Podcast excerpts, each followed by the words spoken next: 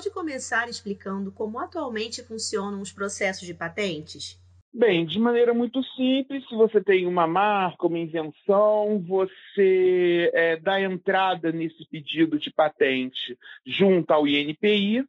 É, a partir do momento em que você faz o depósito desse pedido de invenção,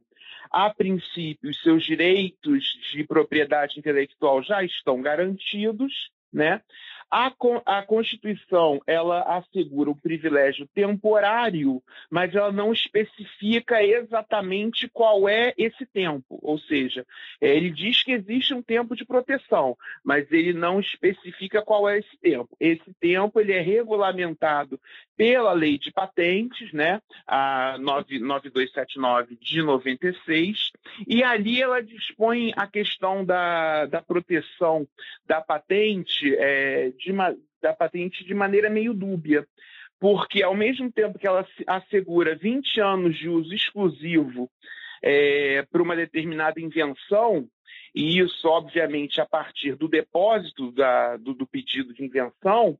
é, ela, ao mesmo tempo, garante que, caso haja uma, uma demora nessa análise, é, até 10 anos após a expedição né, é, da decisão né, da, da, da carta patente, a, ainda pode haver exploração dessa propriedade intelectual de maneira exclusiva. Então, na verdade, o que acontece é o seguinte: né, você acaba tendo, de certa forma, um estímulo para que a empresa que fez esse depósito é, trabalhe junto ao INPI, não para resolver o processo administrativo é, e ver essa carta patente ser, é, que é um título né, é, com, oponível a toda a sociedade, é, ser resolvido, esse processo ser resolvido, essa carta patente ser expedida. Na verdade, ah, o, os incentivos para a empresa é, que pede esse, esse, depósito, que pede essa exclusividade, é exatamente o inverso. Ele quer que, que esse processo administrativo é, seja enrolado, seja diferido ao longo do tempo, para que essa carta patente seja expedida bem após os dez primeiros anos é, do depósito e assim poder estender de maneira artificial explorar, o tempo de exploração exclusiva dessa patente. Então, na verdade, é, você acaba tendo, de certa forma, é, o artigo 40 dessa lei, que fala nos 20 anos, trazendo um direito definido, mas o parágrafo que diz que você pode explorar até 10 anos após a, a, a expedição da carta carta patente, e essa carta patente ela só é, é, é produzida né, após a decisão definitiva em sede administrativa da, da, do requerimento ou não. É, então, você, na verdade, acaba tendo um abuso desse direito, estendendo para além dos 20 anos essa, esse direito de exploração exclusiva. E aí a gente não pode deixar de de esclarecer né, para o nosso ouvinte que a propriedade intelectual, ao contrário da, da propriedade material, ela é uma propriedade até certo ponto artificial, ela é uma propriedade é, ficta, porque normalmente o direito de propriedade ele é criado na sua origem como um meio de é, contenção de conflitos em cima de propriedades, em cima de bens materiais escassos, né? É exatamente a, a escassez do bem e a, e a possibilidade e a impossibilidade normalmente de exploração conjunta de um determinado bem que criou a necessidade de um sistema de direitos de propriedade exclusivo. Então, é, ao contrário da propriedade imaterial, é, quando você explora uma invenção, é, ela não necessariamente significa que uma outra empresa não possa explorar também. Só que você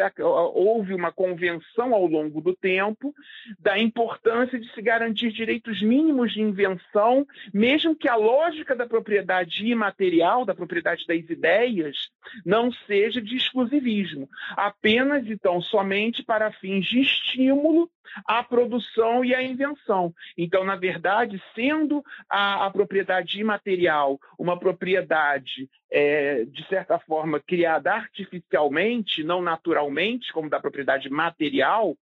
você tem que realmente ter uma modulação temporal para que você não gere abu eventuais abusos de direito e aí o, aquela história, né? O remédio em demasia acaba virando veneno. É, se você tem, de uma certa forma, a propriedade, a propriedade é, intelectual sendo preservada para estimular a produção, se você exagera nesse remédio, você acaba tendo, na verdade, um desestímulo à invenção e a, e a, e a, e a, a mudança de paradigma, porque é, você tem, na verdade, uma coerção à livre iniciativa e, e a ampla concorrência. Então, é, o remédio ele não pode virar veneno e a discussão toda está exatamente é, se o, o, abuso de direito está sendo cometido é, por essas empresas que querem estender artificialmente o tempo ou não. O STF está discutindo uma ação direta de inconstitucionalidade sobre o assunto. O que isso significa? É, significa exatamente isso. Você vai ter que buscar um marco temporal acerca da exploração do direito de propriedade intelectual. Hoje, você tem esse, esse desenho relativamente é, seguro, quando você fala em 20 anos de exploração de direito de invenção, mas ele podendo ser estendido até quase 30, é, ou até mesmo um pouco além, se você conseguir fazer com que os processos administrativos que vão gerar a, a carta patente dessa invenção forem dilatados ao longo do tempo. Então, na verdade, você tem que ter, ter a discussão constitucional se isso é possível ou não. Se o, o parágrafo que, que, que cria essa, essa, esses incentivos perversos para que as empresas tentem dilatar uh, o, o, tempo de exploração é, monopolística de uma invenção, se esse parágrafo único ele é constitucional ou não. E, a, e essa discussão ela paira em cima é, de certos princípios constitucionais. É, como, por exemplo, a economicidade, a livre concorrência. É, a livre concorrência, inclusive, ela é, ele é, ela é um princípio, ele é um princípio é, fundamental dentro da ordem econômica da, da, da Constituição brasileira, do artigo 170, 170 é, em diante. Então, é, se você tem um cenário em que você abusa, a princípio, do, desse direito de monopólio exclusivo dado é, por, uma, por uma defesa de propriedade imaterial, de propriedade intelectual, você acaba ferindo de morte, na minha opinião, né, é, um, um, princípio da ampla concorrência e da economicidade que deve reger também a, as relações econômicas e também, por que não, né, a própria prestação administrativa do Estado em poder, até certo ponto, é, entregar certas prestações que certas prestações e bens da vida que dependem ou não dessa da quebra dessas patentes, né? Da quebra não, né? Da extinção natural dessas patentes. E quais serão as mudanças diante dessa decisão? Caso essa decisão seja favorável à inconstitucionalidade do parágrafo único do artigo 40 da lei é, de patentes, você, a princípio, vai ter de cara a quebra de muito, a quebra não, a extinção natural de muitas patentes, né? Então você vai ter e aí né, o impacto específico na, na questão do mercado é, de remédios é muito grande, porque há uma expectativa, uma estimativa, esses não são números ainda consolidados, que talvez mais de 30 mil patentes é, venham a expirar naturalmente, né, nos termos do artigo 40 caput,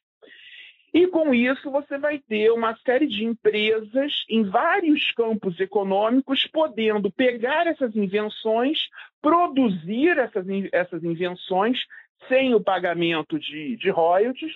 né, e sem essa exclusividade, e fazendo com que haja realmente uma, uma maciça ampliação da livre concorrência em vários campos, e especificamente no campo dos remédios, né, no campo medicinal, você vai ter uma possibilidade de aumento do número de remédios é, alternativos, de remédios que, é, que a gente chama de genéricos, né? É, que o, esses remédios genéricos vão poder, vários desses remédios é, que hoje ainda estão sob patente, vão ter a patente expirada e vão passar a, ser, a poder ser produzidos por vários laboratórios diferentes, certamente reduzindo o preço do, desses remédios e garantindo maior acesso da população a esses remédios a, e realmente é um custo muito mais barato. Então, você vai ter um impacto na, na, no livre comércio em vários setores muito grande se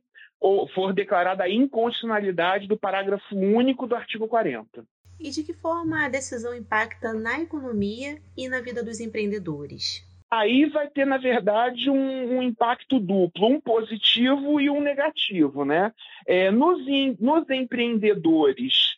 que se beneficiarem dessa, dessa expiração de patentes, você vai ter realmente um, um, um, a possibilidade de se ter é, um aumento de produtividade em vários campos a partir dessas invenções que vão estar livres para serem produzidas por qualquer um. Então,